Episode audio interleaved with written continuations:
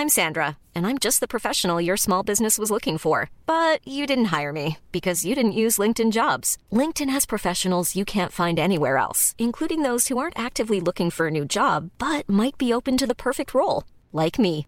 In a given month, over 70% of LinkedIn users don't visit other leading job sites. So if you're not looking on LinkedIn, you'll miss out on great candidates like Sandra. Start hiring professionals like a professional. Post your free job on linkedin.com/people today.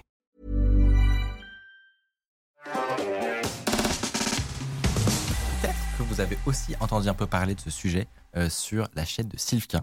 Mais vous allez voir, on va aborder l'histoire avec un angle un petit peu euh, différent, notamment avec notre prisme à nous, notre expérience avec euh, ce studio et les coulisses qui font marcher ce studio virtuel. Vous allez voir. Vous connaissez probablement Epic Games, donc euh, le studio de jeux. euh, je vais recommencer parce que c'est- Ouais. c'est mon intro YouTube, donc euh, ça vous dérange pas. C'est important. Ah. Vous connaissez probablement Epic Games, qui est le studio de jeux vidéo qui a notamment créé Fortnite. Ils sont également connus pour autre chose, c'est leur moteur de jeux vidéo, Unreal Engine, qui évidemment est utilisé en interne, mais également en fait par plein d'autres très gros studios, notamment pour Rocket League, Tomb Raider, le prochain The Witcher, euh, donc vraiment un truc énorme. Même ailleurs que dans le jeu vidéo, l'industrie du cinéma et de la télé est actuellement complètement euh, chamboulée par ce qu'on appelle justement des virtual sets. Donc ce sont des studios avec des décors virtualisés qui tournent tous quasiment grâce à Unreal Engine. Spoiler, nous sommes actuellement dans Unreal Engine. on vous parlera de ça ensuite. Même, du coup, sur Internet, euh, on commence à voir des VTubers, donc euh, des influenceurs virtuels euh, traqués dans l'espace, qui ont une apparence de, de, de lapin ou de Ah truc, vous avez peut-être vu ça, qui utilisent Unreal Engine. Dès qu'on vous parle souvent de métaverse, trois fois sur quatre, ce que vous voyez en réalité, c'est du Unreal Engine. Bref, cet outil est absolument partout. Et si je vous disais qu'à l'origine, il a été développé par un gars, tout seul, dans sa chambre. Vous allez voir, l'histoire est absolument incroyable. Donc, il s'appelle Tim Sweeney. Euh, et tout commence quand il, euh, quand il découvre le code à 9 ans. Donc, entre 1982 et 91, il va cumuler 12 000 heures de prog. Quand même. Donc, ça deux ans non-stop de programmation, c'est pas mal. Euh, en 91, il va sortir son premier jeu qui s'appelle euh, ZZT. Je sais pas comment ça se prononce. ZZT peut-être? Oh, je ne sais pas. Euh, donc il y a un jeu d'aventure sur MS-DOS euh, en ASCII euh, qui va connaître son petit succès tout de même. Et à la suite de ce succès, c'est là où il va renommer son studio Epic Mega Games, le nom qu'on qu'on leur connaît euh, actuellement, qui deviendra Epic Games. Tim n'a pour l'instant que 22 ans. Euh, c'est une giga brute euh, et il est en plus assez charismatique en interview, ce qui n'est pas forcément commun, et il a un très bon sens du marketing. Sur, Ah oui, donc- c'est c'est- pour un développeur, c'est Il- pas commun. oui, non, non, c'est Oui, c'est- c'est plutôt assez fort. Euh, sur ZZT, il y a un éditeur de niveau qui a grandement participé au succès. Donc ça veut dire que euh, les autres joueurs peuvent euh, modifier Oui. le jeu et il y a toute une communauté de modeurs qui commence à se mettre en place. Comme sur Trackmania, Exactement. Minecraft. Ok. Donc un modeur, c'est du coup un passionné euh, de, de jeu et de dev et de hacking, ça ressemble un peu. Et ils vont créer donc des mods qui sont des ajouts, des modifications euh, d'un jeu euh, qui n'ont pas été prévus par le développeur. C'est vraiment, ils viennent se foutre là et modifier des bidouiller des trucs. Ensuite, il y y, a une notion très communautaire qui fait euh, que Tim, ça va pas mal lui plaire et il va décider d'embaucher ses modeurs pour développer son prochain jeu. Chose qui est, Putain, c'est Énorme. qui est pas c'est- commune. bah, c'est stylé pour un modeur. Ouais, Genre, carrément. tu fais ça dans ton coin le soir Ouais. et tout machin, et là, t'as le mec du jeu qui t'appelle, Alors, en tu mode- viens petit CDI. Ouais, ouais. Non, c'est clair que. Et surtout, c'est pas du tout habituel comme façon de faire en, en réalité. Bon, ce sont pas des développeurs de jeux vidéo. Donc, c'est pas non plus euh, si simple que ça. Et j'ai l'impression que le programme, c'est principalement jouer à Doom toute la journée. Euh, donc voilà, c'est Ah oui, pas. il a en fait, il a embauché- leur mode. Ouais, voilà. Il a embauché des joueurs, en fait. Oui, ouais, quelque c'est- part. Parce bah, qu'un c'est- modeur, c'est d'abord un joueur. D'abord un joueur, exactement. Donc, bah, c'est pas, c'est pas si évident. Euh, mais c'est à ce moment-là qu'il commence à avoir une idée. C'est donc de développer un nouvel éditeur, même un nouveau moteur de jeu qui s'appelle Unreal Engine. Ce moteur va donner euh, naissance à un, F- un FPS qui s'appelle Unreal et donc qui sort Hmm. en 1998. Peut-être que vous en avez entendu parler. Unreal Tournament? Je crois que c'est Unreal tout court. Euh, ouais, mais ils en ont fait plein de versions. Ouais, ah oui, Parce que ça a eu du succès. d'accord. Donc oui, oui. Alors, je Mais vais je- pas mentir, Tiffany, je, à, à cette époque-là, j'ai un an. mais je crois que Moi, j'ai pas un an et si c'est Unreal Tournament, j'ai énormément joué à ce jeu. mais je- Ouais. Ah ouais? Oui. Mais je crois que c'est juste la version euh, tournament, c'est la version euh, Ah en oui, ligne, en fait, D'accord. où tu peux jouer avec tes potes, non? C'était pas crois en que c'est ça. ligne. Oui, euh, bah, moi, bah, mon oui, jeu, mais le chat j'ai- confirme. Bah voilà, C'était il- c'était cool. Eh, Mais trop bien ce jeu. Enfin, j'ai trop drôle. j'ai passé énormément d'heures euh, au collège à jouer à ce jeu-là. C'est trop bien. Et bah voilà, c'est un, un jeu qui tourne sur la première version du moteur Unreal Engine. Mais énorme. Et bah, ça fait un carton. Donc c'est pas étonnant si, si Ouais. euh, toi-même tu y, as joué à l'époque. Mais voilà, c'est ça. Voilà. Il est trop bien le jeu. Euh, toute, la, toute la critique va le saluer euh, au niveau des graphismes notamment. Ah ouais, Donc, au niveau- génial. Texture, lumière, euh, la fumée. Donc c'est des capacités qui pourraient nous paraître évidentes aujourd'hui, mais qui à l'époque sont assez révolutionnaires. c'est vrai en que c'est parce que 98, ça a plus de 20 Ah ouais. ans, ça, ce qu'on regarde. hein. Ouais, Non, mais en vrai, joue, quand hein. c'est sorti, c'était incroyable. Ouais. Euh, euh, tout- Apparemment, tout- c'est le jeu de la Zilan 2021, quoi. C'est vrai? Oui, alors, connaissant Zerato, enfin, ne le connaissant pas, mais le connaissant de, De- de réputation, ça m'étonne que très peu. Ouais, je ne savais pas. Je n'étais pas au courant. Euh, en tout cas, ça fait un carton à l'époque, énorme succès critique. Conséquence, plein de studios vont contacter Unreal pour savoir si, euh, par le plus grand des hasards, ils voudraient pas prêter finalement euh, leur moteur pour leur jeu. Et c'est ce qu'ils vont faire en réalité. Ils vont proposer donc une licence pour Unreal Engine à la vente. Et donc Rainbow Six, Fable, Splinter Cells et plein d'autres euh, vont, vont voir le jour, qui utilisent tous le moteur Unreal Engine. Ça marche sur PC, sur PlayStation, sur Xbox, sur Nintendo. Sur Nintendo. C'est ça qui est trop bien en réalité pour un moteur de jeu. Pareil, aujourd'hui, ça nous paraît normal, mais Ouais. le fait que tu développes un truc qui marche sur toutes les, pla- toutes, toutes les plateformes, Ouais. c'est juste trop bien. Mais moi, c'est la date qui me termine. Ouais. Parce que, que ça veut dire que dans les années 2000, il y avait déjà ce concept de Déjà, moteur de jeu. exactement. Les Incroyable. prémices du truc. Et moi, j'avais jamais fait le lien entre euh, tous ces Unreal jeux Tournament et- et ouais. Epic. Ouais, c'est Ouais. marrant. Et Unreal. Engine, pourtant, il y avait quand même un petit indice dans le nom. Ouais, mais tu vois, euh, non, bah, en vrai, j'avais même pas tilté sur le fait qu'il pouvait y avoir un lien, quoi. Incroyable. Et, et, euh, et tout ça a fait euh, son bonhomme de chemin. Euh, mais à l'époque, donc c'est pas, c'est pas du tout euh, aussi évident que ça. Et dans le même temps, son principal concurrent, donc Doom Engine, euh, fait pour le coup le choix inverse, où ils vont décider de garder le moteur de jeu Hmm. en interne, de pas le partager. Et ça va pas être payant. ça va Ah. pas être payant. On connaît évidemment nous la suite. Euh, ça laisse la voie complètement libre à Unreal Engine, euh, qui d'année en année va voir son prix de licence baisser. Euh, C'est-à-dire qu'à un moment, ils, ils mettent en place un truc où si tu as moins de 50 000 balles de chiffre d'affaires, eh ben, t'es pas obligé de payer les 25% de frais à Epic Games. Euh, C'est et malin. donc, voilà, ouais, pour les petits studios indépendants, etc. C'est malin. Et si ton jeu marche, t'as 25% du. C'est très malin. Du, Ouais. du, du gâteau qui Et- revient à Epic. Et un petit, un petit sens financier, le, le team, Eh si ouais, je peux pas me mal. permettre. pas mal, effectivement. Euh, en 2005, alors. euh, euh, ah oui, mais pardon, je me suis remis les pinceaux. En 2005, alors que toute l'équipe est en train de bosser sur Unreal Engine 3, une version qui n'a pour l'instant aucun jeu euh, qui l'utilise, il y a, euh, lui est déjà en train de travailler sur la version 4, Qui est assez récente, la version 4. qui est assez récente. Alors, je, je, je m'emballe les pinceaux avec les versions. On est d'accord que la dernière, c'est. C'est la Unreal- 5. Oui, c'est Unreal 5. Mais Oui, sauf la qu'elle 5.1 est, qui vient de sortir. elle est sortie euh, entre 2020 et 2022, c'est c'est jamais clair parce qu'ils sortent en avance. Et, Ouais, tout ouais, ça. et la version 4, mais en fait, la 4 a mis des années à être développée. ça. Donc il a commencé en 2005, mais elle Ok. est sortie en 2014 ou un truc comme ça. En effet, je me suis remis les pinceaux. Je reprends. Euh, du coup, en 2005, alors qu'il y a toute l'équipe qui est en train de bosser sur Unreal Engine 3, euh, on apprend qu'il y a déjà la version 4 qui est en cours de développement. Et en fait, il y a un seul gars qui est en train de bosser sur le code source de ce nouveau Unreal Engine 4 qui, qui va être révolutionnaire. C'est le fondateur d'Epic Games lui-même, donc Tim Sweeney, qui tout seul, pendant plusieurs années, euh, va bosser sur cette version. Alors évidemment, il va ensuite le fournir aux équipes qui vont, euh, qui vont prendre la main dessus. Mais comme tu le disais, la version stable va arriver en 2014 après des années de développement. Et euh, pour vous donner un petit ordre d'idée, voici la liste des jeux euh, qui utilisent la version 4. On voit pas, c'est petit, mais il y a des ça- très très très gros noms partout. Mais ça n'a aucun sens qu'il il, s'est dit dans un jour en fait il s'est réveillé, il a la tête d'une boîte. C'est déjà immense. Oui. est déjà- Epic Games. C'est ça, en fait, il est déjà milliardaire au moment où il se lance dans le développement solo de son petit engine. Je trouve ça incroyable. Ah oui, c'est vraiment un geek. C'est vraiment c'est incroyable. Et il a vraiment donc codé tout seul? Ben, Tout. jusqu'à le, le transmettre pour, finition, tu vois. Ouais. Mais il y a une, Il a gros- commencé une grosse partie du moteur qui vient de, de lui, en fait. C'est très fort.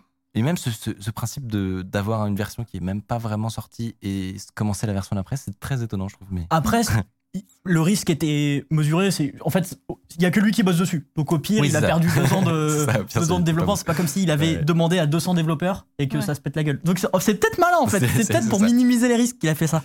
J'en sais rien. Je balance ça comme ça. Ouais, c'est des, des sup- suppositions. Salut, si vous appréciez Underscore, vous pouvez nous aider de ouf en mettant 5 étoiles sur Apple Podcast, en mettant une idée d'invité que vous aimeriez qu'on reçoive. Ça permet de faire euh, remonter Underscore, voilà, telle une fusée. Euh, à cette époque-là, voyant euh, l'industrie du jeu changer, euh, Epic Games et Team donc vont s'adapter et vont s'inspirer du modèle de League of Legends. Donc un jeu gratuit qui gagne de l'argent grâce à des microtransactions euh, pour de la cosmétique. Ça pour le coup, c'est pas Epic Games. euh, Ça, c'est pas eux qui l'ont inventé. c'est Riot. Exactement. Euh, mais Epic Games sont très forts pour sentir le vent. et ils vont donc créer un jeu gratuit qui fonctionne en free-to-play avec des cosmétiques payantes. C'est évidemment celui qu'on connaît tous, Fortnite, euh, auquel ils vont rajouter en plus une fonctionnalité de Battle Royale en seulement deux mois, voyant la hype euh, qu'il y a eu avec H1Z1 et PUBG. Ah ouais, le meilleur move d'avoir Mm. fait un battle royale. très bon, très bon pif effectivement. Euh, et donc c'est un carton.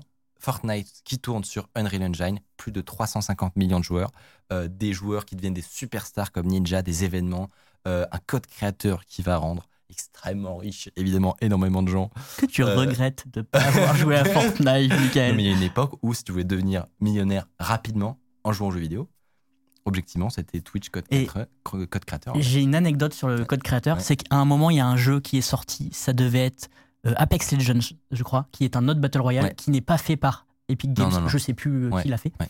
Et en fait, Fortnite était déjà sorti, et pour euh, faire face à cette concurrence où les streamers, ils ont commencé à streamer du Apex Legends pour la sortie et tout machin, ils ont fait « Ah ok, bon bah le code créateur là, on fait x4 dessus ».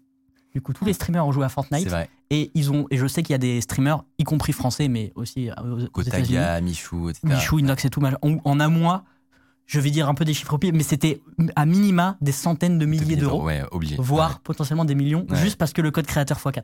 C'était, Et pour faire face à la Ouais, concurrence. ouais. T'as joué à Fortnite ou pas, ou pas du tout Non, euh pas pour le coup. euh, Moi non plus, c'est- moi, moi, je suis un peu passé à côté de ça, j'avoue. Mais Ouais, je suis passée à côté aussi. en tout cas, ça Ouais, avait l'air sympa. C'est vrai que ça avait l'air sympa. Mais j'y ai pas joué non plus. Donc, en tout cas, euh, c'est le jackpot, cette époque pour Epic Games. Et ce succès, vous allez voir, n'est pas pour rien pour la suite complètement dingue que avoir ce moteur de jeu.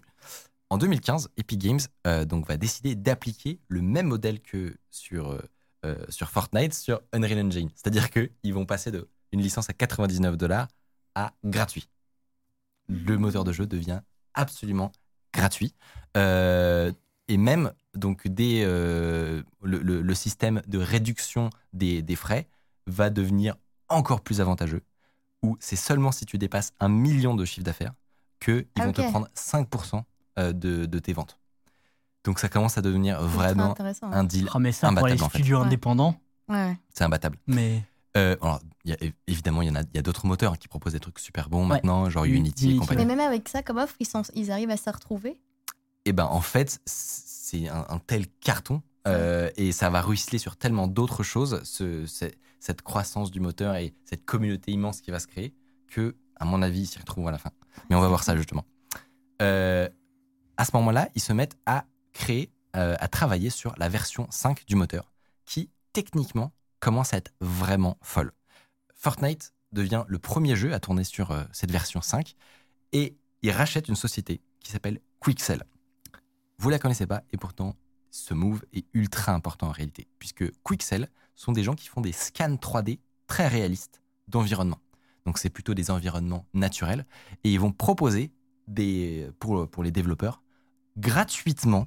C'est ça qui est complètement dingue, hein, c'est que cette librairie géante euh, 3D qu'ils ont achetée à grands frais, ils la proposent gratuitement à tous les utilisateurs du moteur gratuit Unreal Engine. Ouais. Et ça, non mais ça, en fait, on se rend pas compte à quel point ça va changer énormément de choses dans l'industrie, notamment dans le cinéma. Pourquoi? Parce que avec euh, le- la montée en gamme de ce moteur de jeu, avec le fait que ça commence à devenir de plus en plus photoréaliste et que les capacités deviennent folles, les gens commencent à se dire et si jamais on l'incrustait dans des vidéos pour le cinéma? Alors, il y a plusieurs technologies qui existent. On a beaucoup vu ça, notamment sur voilà, des publicités ou sur The Mandalorian, la série de Mm. Disney, ou même, par exemple, apparemment, il y en a un peu dans Le Roi Lion par- de 2019. Euh, c'est- Ah, le film? dans le film Le Roi Lion, exactement, de, de 2019. Dans des publicités à la télévision, ça commence à se répandre partout comme une traînée de poudre, des studios virtuels qui tournent sur Unreal Engine.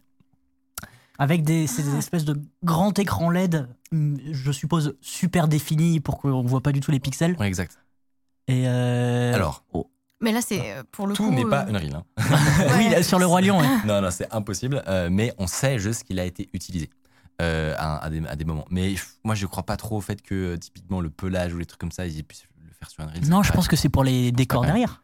Le, enfin, le... Ouais, je pense que c'est, euh, comme tu, tu, en, tu en parlais, dans le- les studios de tournage, pourquoi c'est trop bien cette techno Parce que tu mets des écrans verts, euh, oula, non, justement pas. tu mets des écrans. écrans LED euh, immenses tout autour de, de tes sujets. Et grâce à un tracking des caméras en temps réel dans l'espace, tu peux le, changer et modifier la parallaxe pour que ton œil ne se rende même pas compte que c'est un écran et que en réalité, derrière, tu as un fond infini avec des décors incroyables. C'est Mars, c'est voilà, c'est cette planète bizarre. Mm. Euh, et, et ça permet à, pour pas trop trop cher, enfin, le- les prix vont commencer à diminuer, euh, de, de faire de, des tournages virtuels en pré-production. C'est ça la grosse différence aussi, c'est qu'avant on marchait beaucoup avec du fond vert qu'on enlevait et qu'on remplaçait avec des effets, de la 3D, etc. Euh, là, le processus de production devient inversé. C'est-à-dire que on crée C'est Un- incroyable. on crée un jeu vidéo, parce que c'est littéralement ça. hein. Là, c'est un jeu vidéo. C'est-à-dire qu'ils ont, ils utilisent les mêmes outils que les gens qui font le jeu Star Wars. Ça, c'est marrant. Et donc, on crée un jeu vidéo et ensuite, on tourne dedans. Ce qui veut dire que c'est du temps réel. C'est pour ça que Unreal a aussi bien marché. C'est que c'est fait pour euh, tourner sur une machine d'un gamer. Donc, c'est fait pour afficher tout à euh, 60 FPS au minimum Mm. en très haute définition et en temps réel.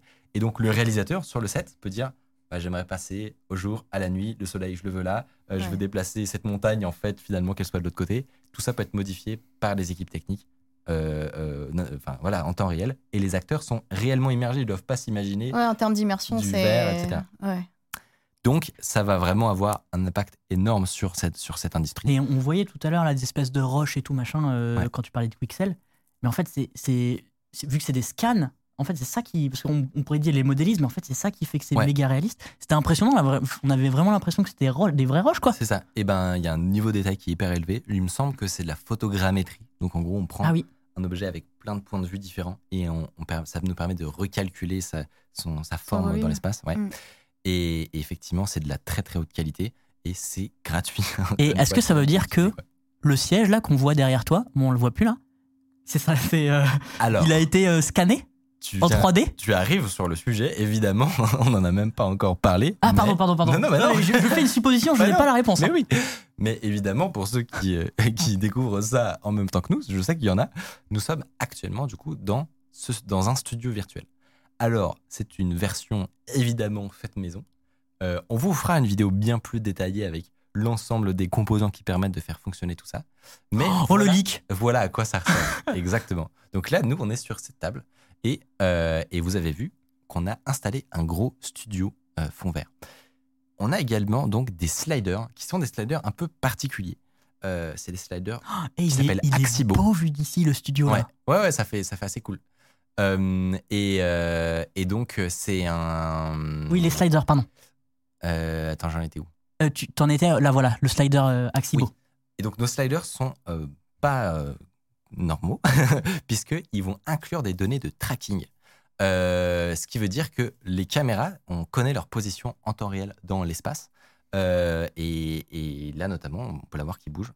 Je pense que si on fait un plan, voilà, actuellement, regardez, si vous regardez au bord de, de nos têtes, par exemple, eh ben, vous allez voir que le fond Non, je suis en train d'expliquer en fait, ça reste, l'ai ça reste cohérent, quoi. C'est l'histoire de parallaxe que tu, dont tu parlais juste avant Exactement. Donc en fait, grâce à cette parallaxe, ça permet de simuler le fait que le décor est réel. Je me suis un peu emmêlé les pinceaux, désolé.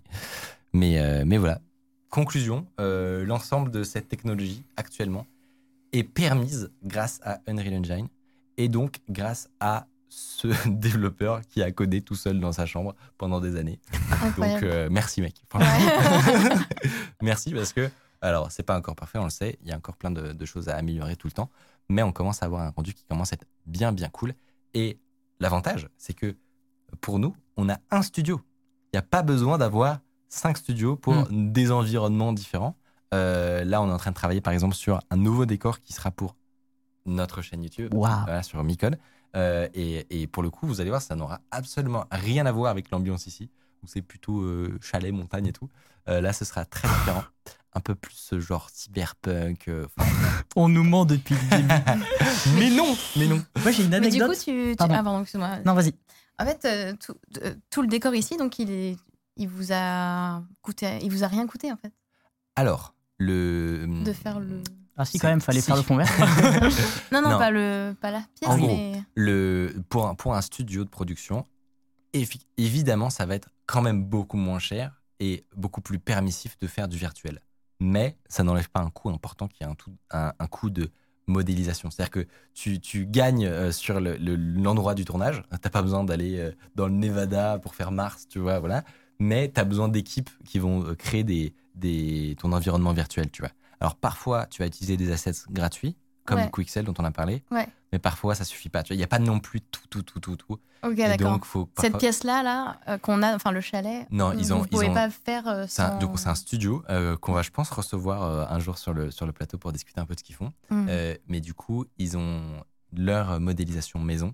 euh, et, euh, et donc, voilà, ça demande du temps. euh, Oui, c'est des- leur métier de créer des, des décors Voilà. comme ça. quoi. Exactement. Et après, en fait, il y a quand même des. Alors, c'est trop stylé, mais par exemple, il faut penser à bien éclairer le fond vert. Enfin, il y a quand même une technique qui. C'est pour ça d'ailleurs que nous sommes en retard depuis le début de, de la saison. C'est que, bah, clairement, il y a, il y a quand même des, des, des conséquences techniques à ça. Par contre, on a un décor trop stylé. Moi, moi j'aimais bien une métaphore de Mathieu qui disait Ah, l'année dernière, c'était c'était vraiment simple de lancer les tournages. Aujourd'hui, ça ressemble un peu à démarrer une fusée. genre, genre, il y a besoin de quatre personnes En vrai, qui sont comme ça autour du, En vrai d'une régie avec des ordis et des, et des boutons partout. Ils font clac, clac, clac. en vrai depuis bon. 2-3 semaines, ça va mieux. Mais c'est vrai que, pour tout vous dire, il y a peut-être un mois, Michael ne pouvait pas lancer un tournage tout seul. Non. Ce qui est, Ce qui est toujours un peu le cas, mais ce euh, qui est un peu chiant quand t'es youtubeur. oui, c'est vrai. Ouais, c'est surtout Mais que c'est un peu plus. D'ailleurs, j'ai une anecdote. Ouais. Si vous voulez, alors, n'allez pas forcément le faire, mais si vous allez revoir les, les premières vidéos de Underscore de cette saison, Mm. Il se trouve que le studio qui nous a fait le décor, donc on va peut-être les recevoir un jour, Ouais. euh, en fait, le, le décor n'était pas prêt à ce moment-là. Évidemment, on était à la bourre. Donc, si vous allez voir les premières euh, vidéos sur la chaîne YouTube Underscore, et bien en fait, c'est un décor que Mika, notre monteur, a fait avec les objets qu'il y a à disposition de Unreal Ouais. Engine. Donc, vous- il y, a- il y a une espèce de, Le décor gratuit, quoi. Ouais, Voilà, c'est- un décor gratuit. Ouais. Alors, il a un, un peu taffé dessus, il a, il a passé quelques heures, mais il y a vraiment un. Ah, ben voilà, c'est ça. Il y a un immeuble new-yorkais ou, ou, euh, Japonais, je ou crois. japonais peut-être derrière.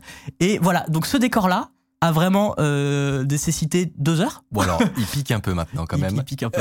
mais mais Alors, voilà. ouais. C'est pas mal pour un début, en fait. Et Ouais, franchement, et c'est ça que c'était fou, c'est qu'en quelques heures, on avait un truc qui était OK parce que notre décor était pas du tout prêt. Et parce qu'on a euh, utilisé des assets de la communauté, etc. Hmm.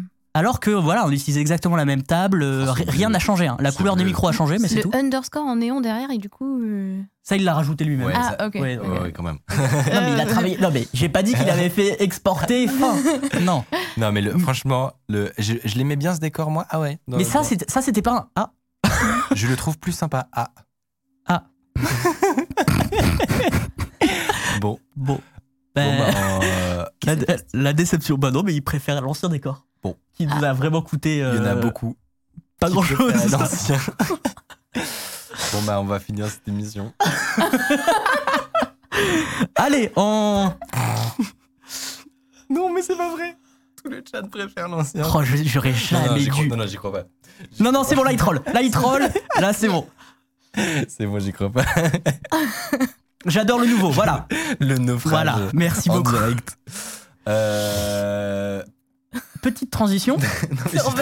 T'en revenais- pas non, non, mais ils ont. Eh, vous trollez Et dites que vous trollez Non, mais en vrai, il est sympa notre décor, non? Moi, je, moi vraiment, ce côté montagneux, c'est Ouais. j'adore. Je me sens apaisé. Mais ah en ouais, fait, ouais. j'ai l'impression que c'est hyper clivant. Zéro troll, no troll. non. Oh la vache. C'est pas grave. Hein. Ah bah je regrette. hein. Bah, tu sais quoi, on va repasser sur l'ancien. Il y a un studio qui a bossé. Oh.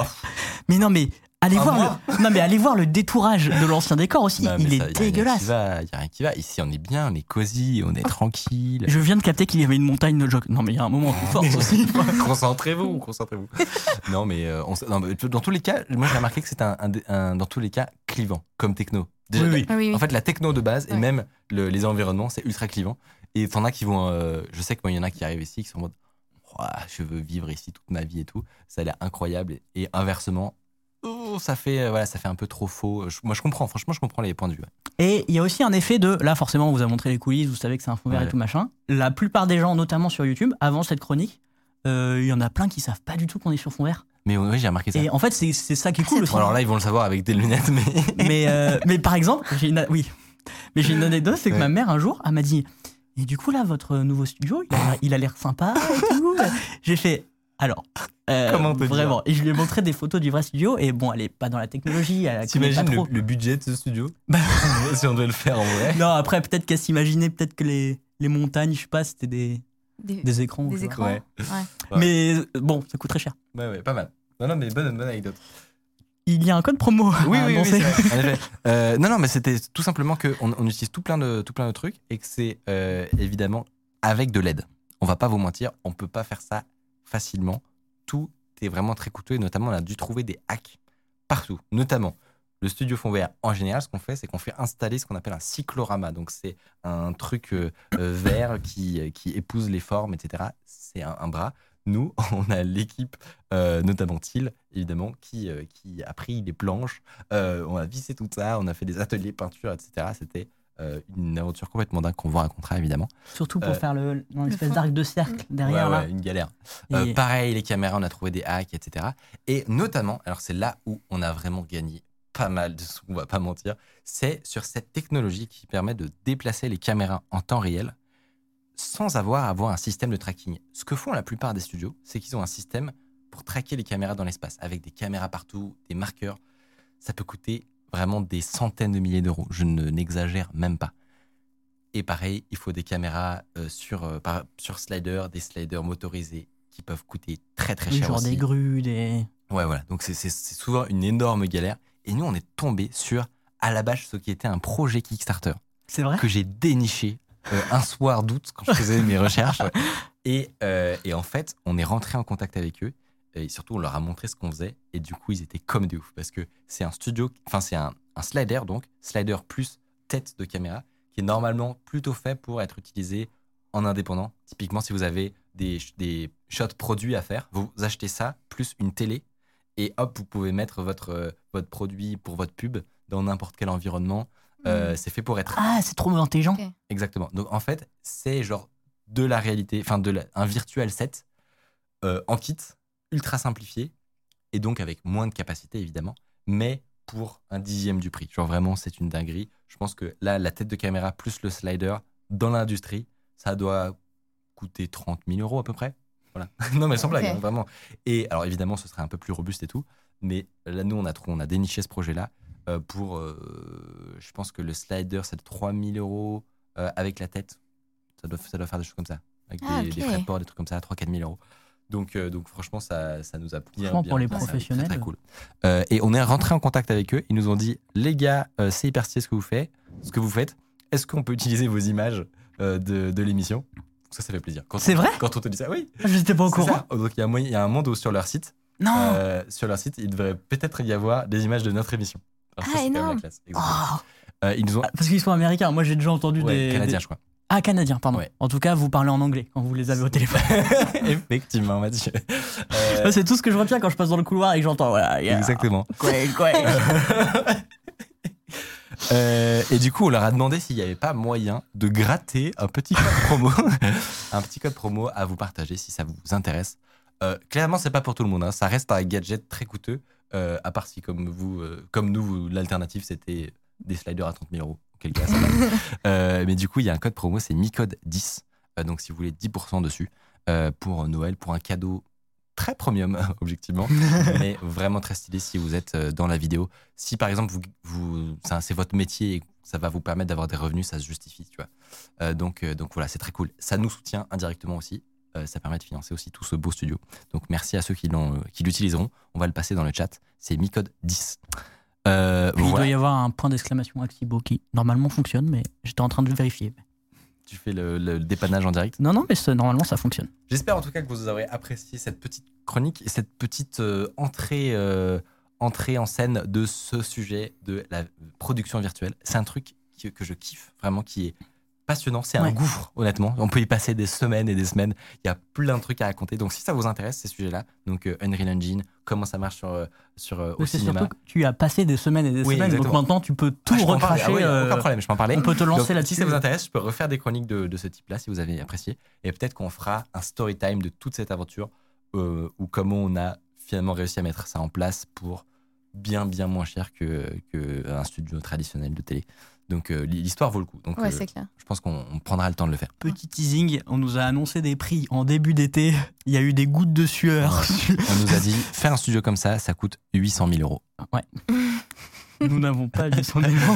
Clairement, on n'a pas, on n'a pas pu mettre ça, mais du coup, on a dû trouver des techniques. C'était Ah, ils sont. Bah là, pour le coup, ils veulent la vidéo. Alors, Ah. le, alors le décor, il y a plus personne, mais.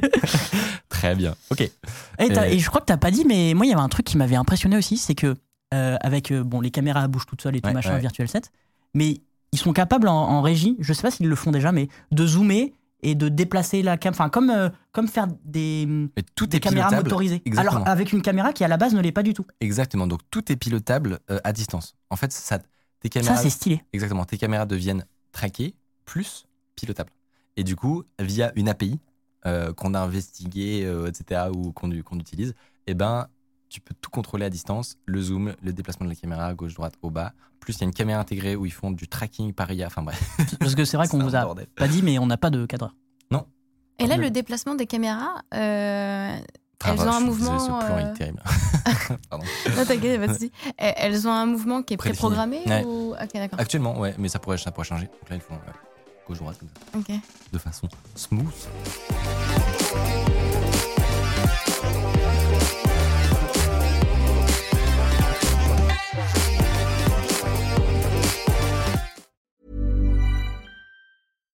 Hi, I'm Daniel, founder of Pretty Litter. Cats and cat owners deserve better than any old fashioned litter. That's why I teamed up with scientists and veterinarians to create Pretty Litter. Its innovative crystal formula has superior odor control and weighs up to 80% less than clay litter. Pretty Litter even monitors health by changing colors to help detect early signs of potential illness. It's the world's smartest kitty litter. Go to prettylitter.com and use code ACAST for 20% off your first order and a free cat toy. Terms and conditions apply. See site for details.